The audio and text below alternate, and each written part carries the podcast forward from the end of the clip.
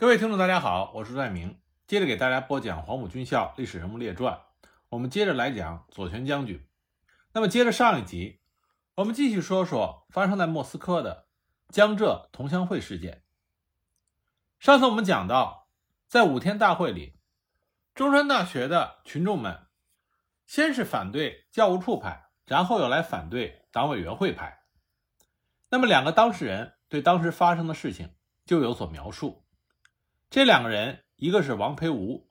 一个是苏美一，两个都是工人党员，当时没有明显的倾向性。据他们说，还在暑假去休养所之前，第三派就已经开始做他们这些中间派的工作了。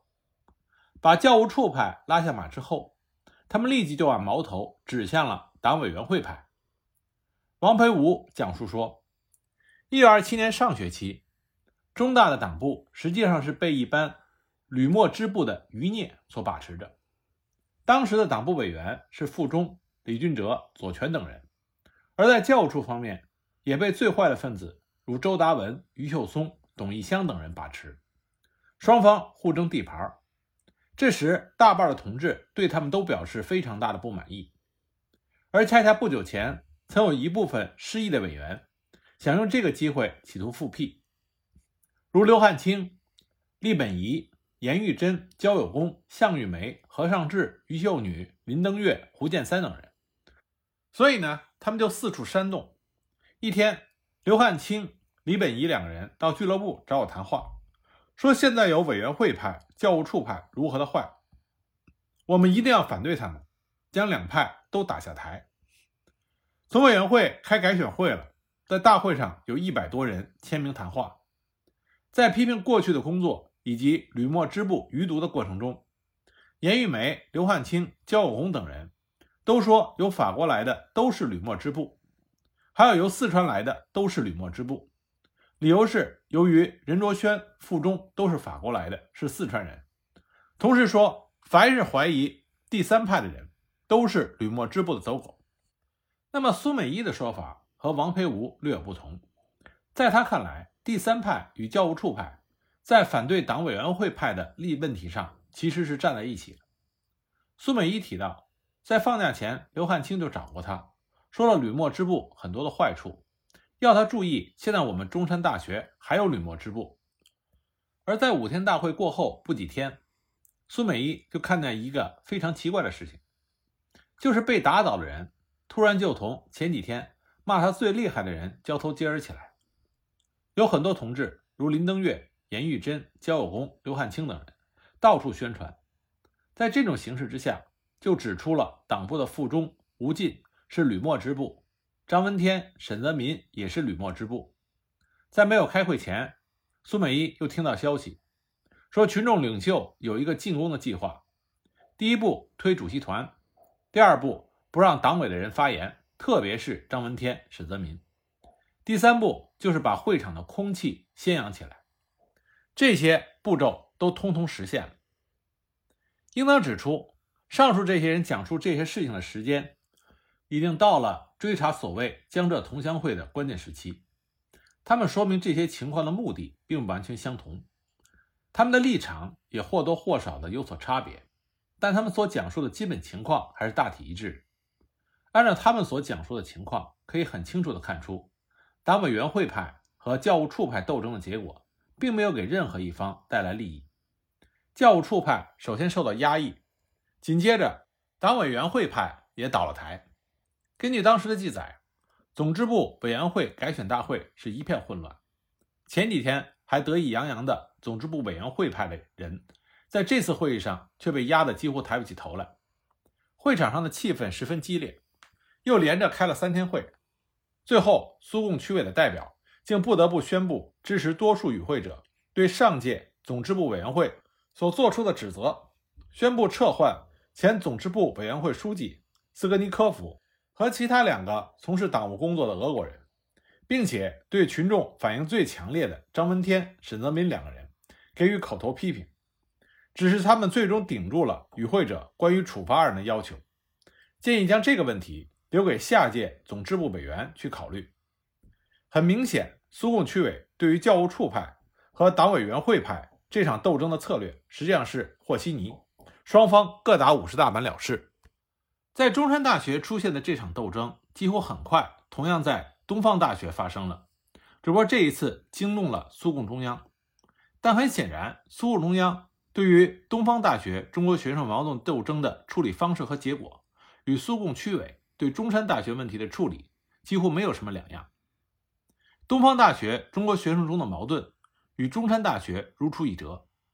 虽然东方大学这个时候支部委员会的副书记是1925年从国内来莫斯科的五湖井，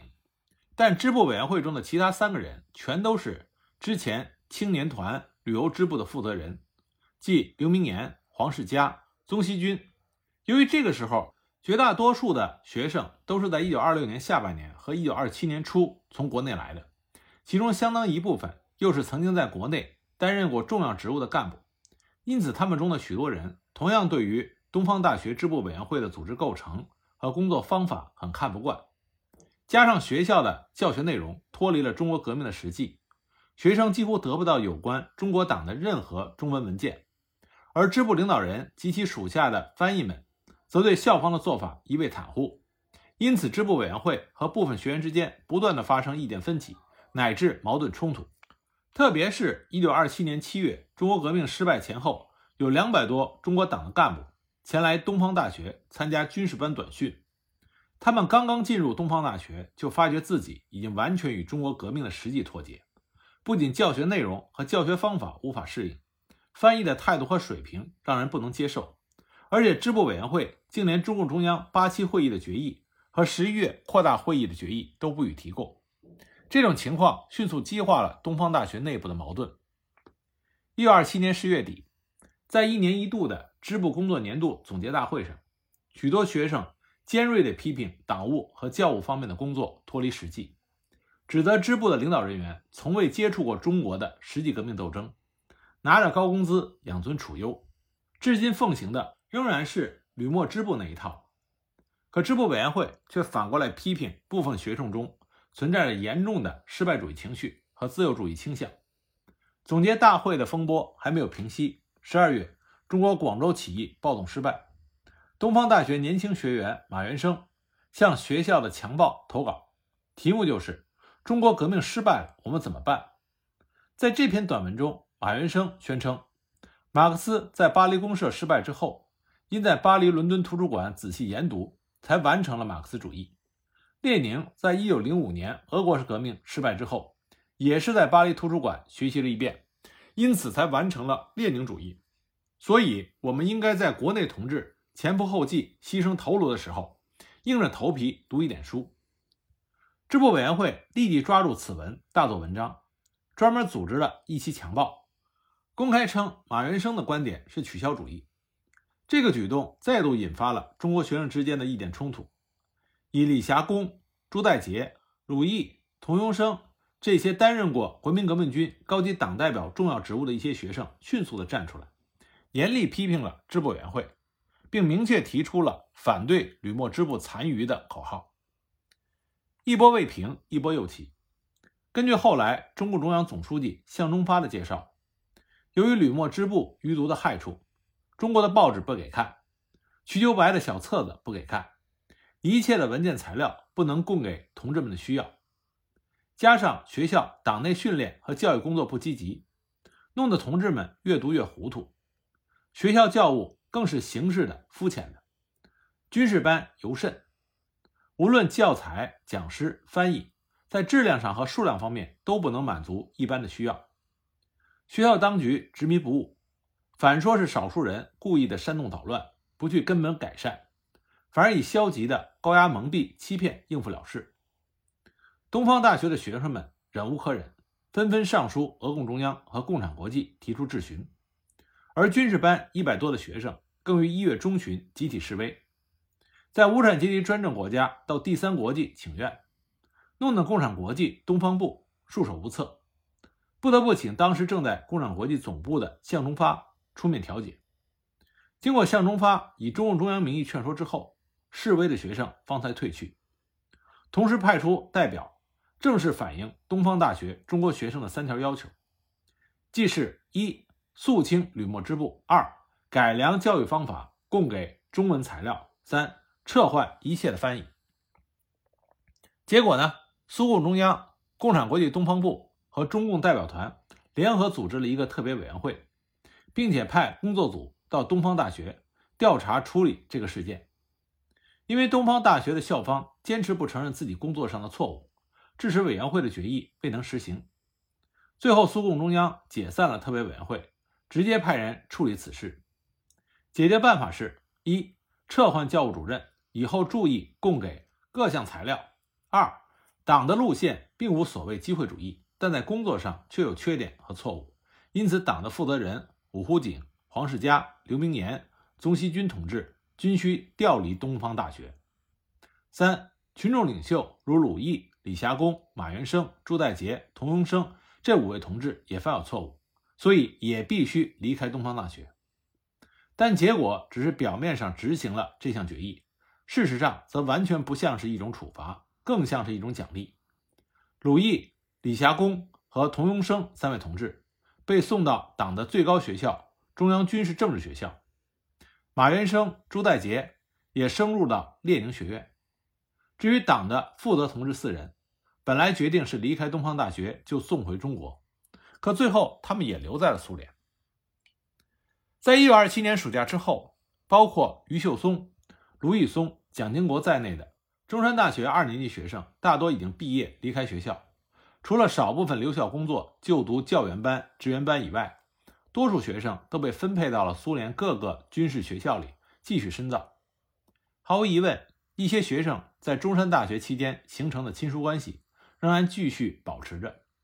这种关系的纽带，有些是建立在同乡关系的基础之上。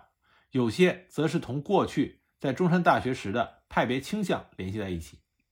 显然，正是这种情况的存在，为一些人提出所谓的江浙同乡会提供了口实。那么，江浙同乡会的事件究竟是怎么发生的呢？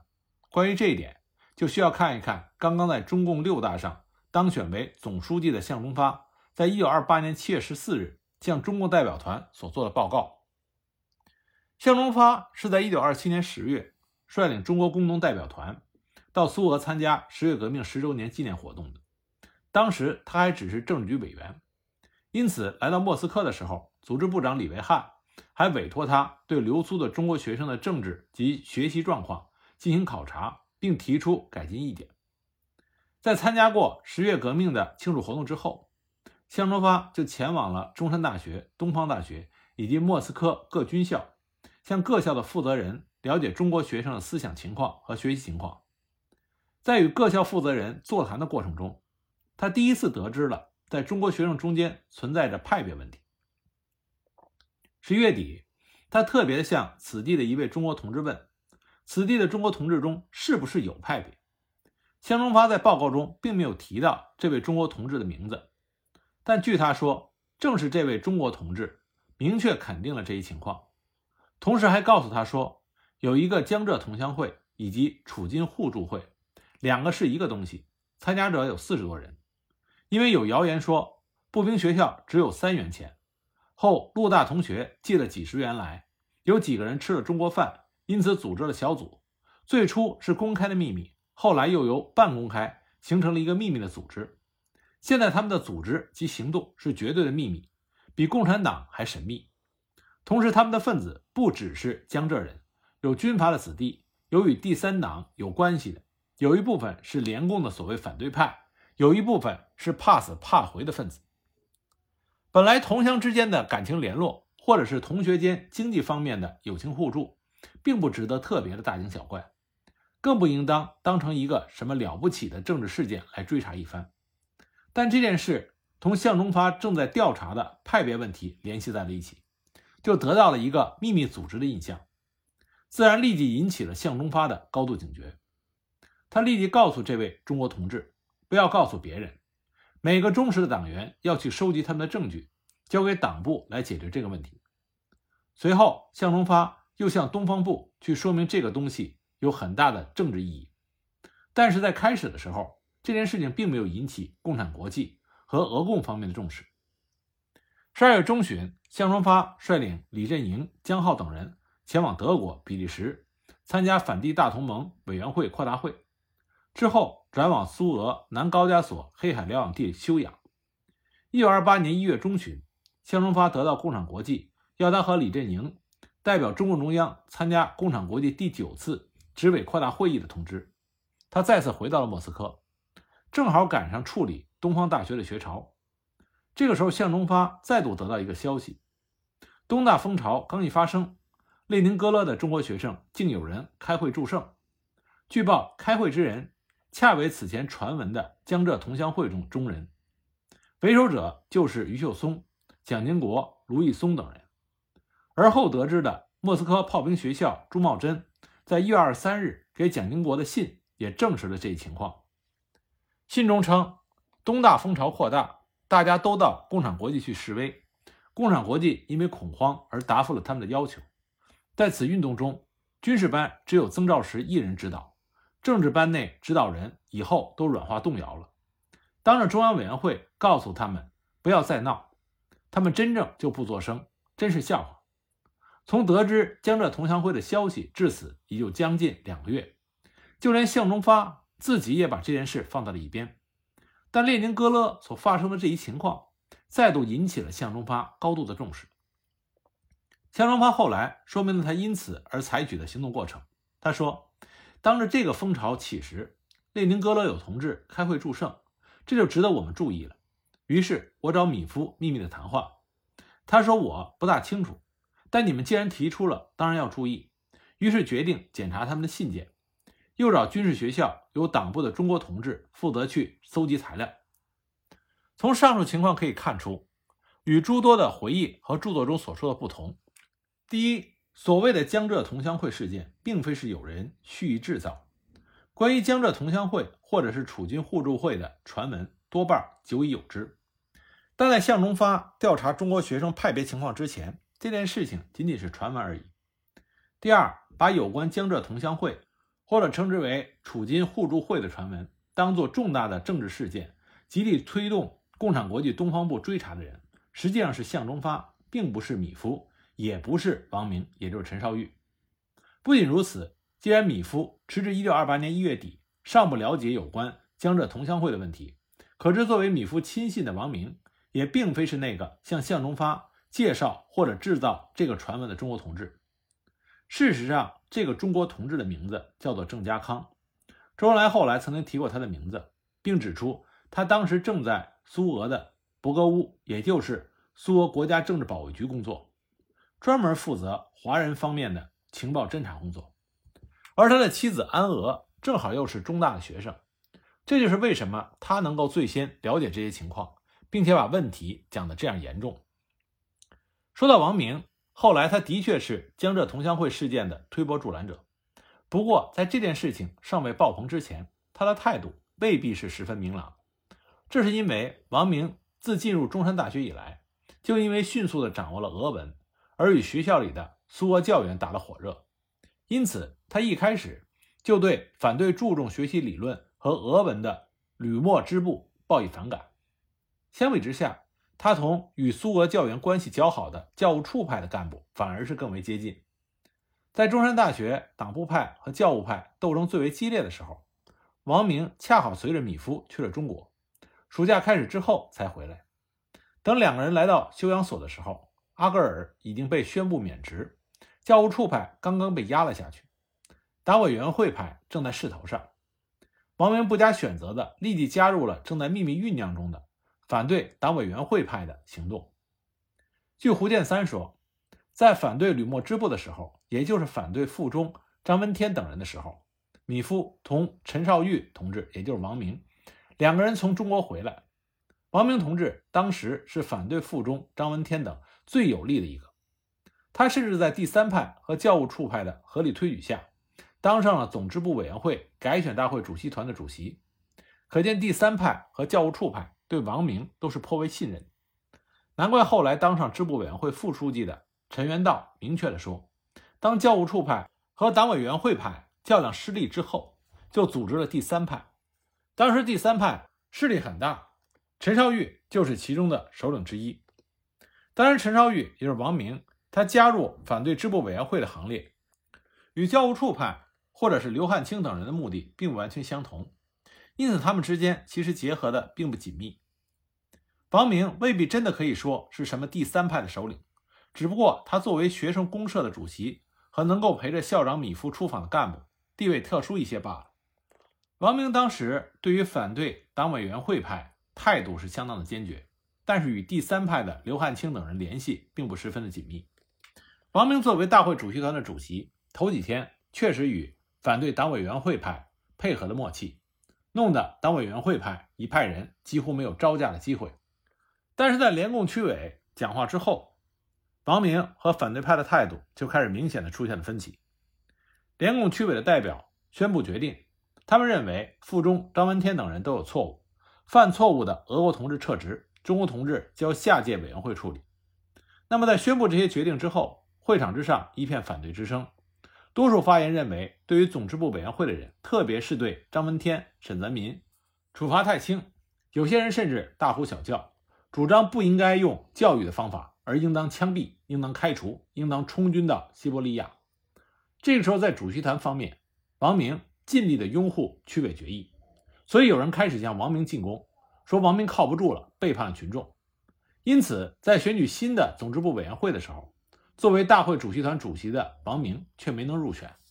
那么暑假刚刚结束，于秀松等人参加讨论的中山大学二年级学生选派军校学习名单正式公布，一共有七十多名学生被派往各军校。结果，于秀松等人迅速就引起了中山大学众多学生的好感。尽管于秀松等人随后都离开了中山大学，前往列宁格勒军政学院列宁学院深造，但他的影响不但没有减少，反而有扩大之势。这种情况自然使中山大学很多的在校学生对原来的教务处派表示同情，而对继续留在学校的张闻天、沈南民等党委员会派一派的代表人物颇有成见，继续以吕莫支部余孽视之。王明这个时候转而袒护张闻天、沈南民两个人，处境也略显尴尬。很快，新的总支部委员会组织委员何尚志再度提议处罚张闻天、沈南民。以清算吕莫支部的余毒。那么，经过几次大小会议的讨论，张、沈二人分别承认自己的错误，加上米夫出面干预，终于否决了处罚的意见。结果呢，在随后共产国际派库丘莫夫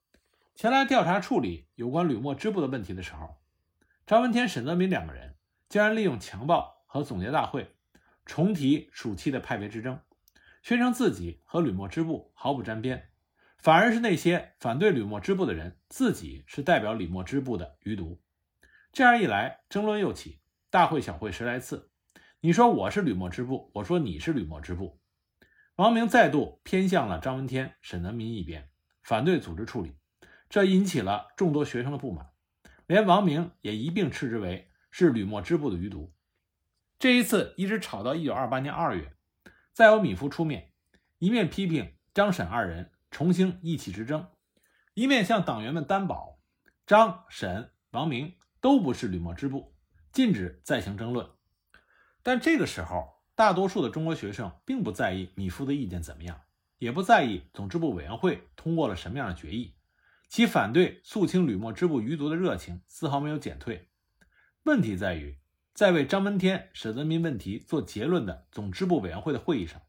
米夫公开宣布。在中国留学生中间有一个秘密组织，就是江浙同乡会。他严厉地斥责中山大学的学生过分地注重义气之争，告诫他们现在不要再揪住张沈的问题不放。张闻天、沈泽民不是危险物，而危险物是江浙同乡会，他是破坏党的。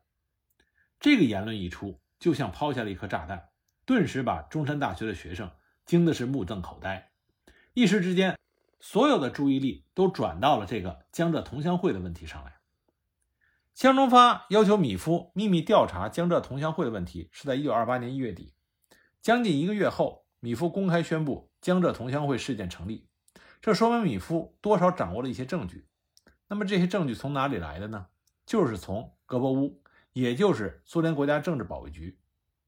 米夫这个时候已经做了中山大学的校长，并且当上了共产国际东方部的副部长。最初呢，向忠发代表中共中央要求他出面调查江浙同乡会的时候，他多少有些不以为然，但他仍然通知了格伯乌，请其协助秘密侦查中国学生中的可疑分子，并检查他们之间的来往信件。没想到他很快就得到了消息，格伯乌已经搜集了若干证据，证据之一就是秘密侦查到卢玉松1927年9月致黄仲美、张师、刘一山、甘青山、郭景纯、周策。尤赤、刘仁寿、朱茂贞等人信，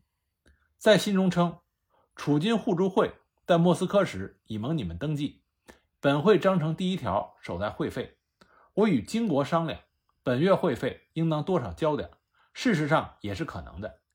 第二个证据同样是秘密侦查到的，刘一山、张师、周策等人在九月十七日给胡世杰、刘仁寿、朱茂贞等人的信，里边称。他们的名誉会员已经交纳会费了，所以我们现在还未说起。那格伯乌负责此项调查的米里斯明确认为，这个名为江浙同乡会或者说楚金互助会的秘密组织确实存在，他们有名称、有章程、有会费，甚至还有正式会员与名誉会员之分。这时正赶上以斯大林为首的俄共中央对党内托洛茨基反对派尖锐斗争的时期。人们对于党内小组织格外警惕。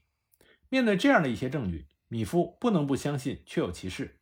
只是最初他还不能确定这个小组织究竟是一个什么样的性质，因此他与新来的总支部委员会书记比尔曼商量之后，在二月二十六日召开了中山大学党的活动分子会议，动员党员干部协助查清这个组织的情况，并且不顾格伯乌的反对，宣布成立了一个五人调查委员会。动员学生检举揭发，决定先靠自己的力量来追查此事。要在矛盾重重的中山大学学生中间搞什么检举揭发的运动，就不可避免的会与学生间的各种矛盾纠缠在一起。于是，追查江浙同乡会的工作刚一开始，学生之间就你攻我，我攻你，你揭发我，我指责你，整个中山大学搞得像开了锅似的，人人不得安宁。前一时期，因为一味的迎合。苏俄上级机关的意见而受到学生指责的王明等人，这个时候就变得异常的活跃，到处找人谈话，动员揭发。王明甚至公开在墙报上撰稿，第一个上纲上线，指责江浙同乡会是一个由党内一切反对和不满意中国革命、准备脱离党另找出路的人组织起来的一个反革命集团。他们与第三党保持着秘密联系。这种说法立即引起相当一部分学生的不满。五人调查委员会的委员之一董一香当众批评王明不负责任，强调江浙同乡会是否存在尚未调查清楚，即使存在，充其量不过是一个党内教育问题。双方因此而争论不休。你说我是吕莫支部余孽，我说你是第二条路线。不几天，就有人写信揭发董一香本身就是江浙同乡会的首领。结果，米夫和比尔曼又再度出面召集党员大会。宣布江浙同乡会确实存在，中山大学就是他的大本营，他的正式成员有六十多人。这种反党的危险组织有他的党纲，有他的组织中央与支部，这种组织必须打破它。因此，关于它的性质也没有必要进行争论，它无疑是反党反革命的。性质如此，学校组织调查实属不当，调查委员会即日解散，一切工作交给格伯乌解决。随后，向忠发又赶到中山大学，在学生大会上明确宣布，江浙同安会已经基本上调查清楚了，两周之后就会公布调查结果。这个反革命秘密小组织有中央、有支部、有章程、有正式会员与名誉会员，还有会费，与蒋介石第三党、联共反对派都有联系。他们的领袖够得上被枪毙。这件事情再不许有任何的怀疑了，谁怀疑谁就是反革命。米夫和向忠发之所以能够迅速地得出这样的结论，毫无疑问，这是根据格伯乌的调查结果。三月二十四日，格伯乌第五部负责调查这个事件的米利斯，就近两个月的调查提出了一个书面的结论。结论中称，江浙同乡会查实者至少有二十二个人，其首领是于秀松、周达明和蒋经国等。该组织有集中的指导，如中央委员会等，经常开代表会议。各个学校中都有他们的人组织的支部，其目的就是要夺取在苏联境内的中国学生的指导权，帮助中共机会主义领袖陈独秀、谭平山等人，并称他已经和苏共党内的反对派国民党右派发生了关系。按照米利斯的建议，这二十二个人应当马上逮捕。但这个结论报到格博乌的总部之后，没有得到批准，主张继续调查，进而报上苏共中央提请解决。一周之后，当米夫专门请米利斯前来共产国际东方部，向共产国际有关部门和中国代表团报告调查结果的时候，米利斯的报告又有变化。他宣布，根据他们目前掌握的情报，至少有一百十一至一百三十个中国学生参加了江浙同乡会的活动，而他们搜集到的各种材料已经有一百三十份之多。当向忠发索要这些人员的名单的时候，米利斯却一口回绝了。声称这并非是一个简单的问题，还有很多工作要做，多数人只是教育的问题。最后，米利斯只提供了据说是证据确凿的八个首要分子名单，这八个人就是任江浙同乡会中央总书记的蒋经国、朱无善、朱代杰、卢毅松、刘仁寿、黄仲美、周策和陈启科。为什么蒋经国是首领呢？向荣发后来的解释说，这个小孩子比较聪明。理论比较好些，经济由其母亲的名义供给了七次之多。显而易见，与格博乌前一期的名单相比，这个名单里缺少了于秀松和周达文两个人。事实上，格博乌所有有关江浙同乡会的材料，都是根据一个关于储金互助会，或者叫驻金互助会的传言，结合与中山大学教务处派的成员演绎推理而来的。可是这个互助会。于秀松和周达文自始至终都没有沾过边儿，并且当于秀松得知卢怡松、蒋经国等人在与莫斯科同学的来往信任中拿此事开玩笑，引起原来中山大学的学生风言风语之后，还立即写信叮嘱了蒋经国和卢怡松，以后写信给中山大学要谨慎，不然会引起误会。因此，刚刚从中山大学传来他们两个人与江浙同乡会或者称之为楚金互助会有关系的消息之后。他们两个人就理直气壮地上书给米夫和共产国际东方部进行申辩，否认指责，并明确地认为有人故意兴风作浪。那么，到底有没有这个楚金互助会呢？看起来这并非完全是空穴来风。实际上，后来屈武在为了解释楚金互助会以及他与这个互助会关系的时候，讲得很清楚。关于屈武是怎么说的，我们下一集再给大家继续讲。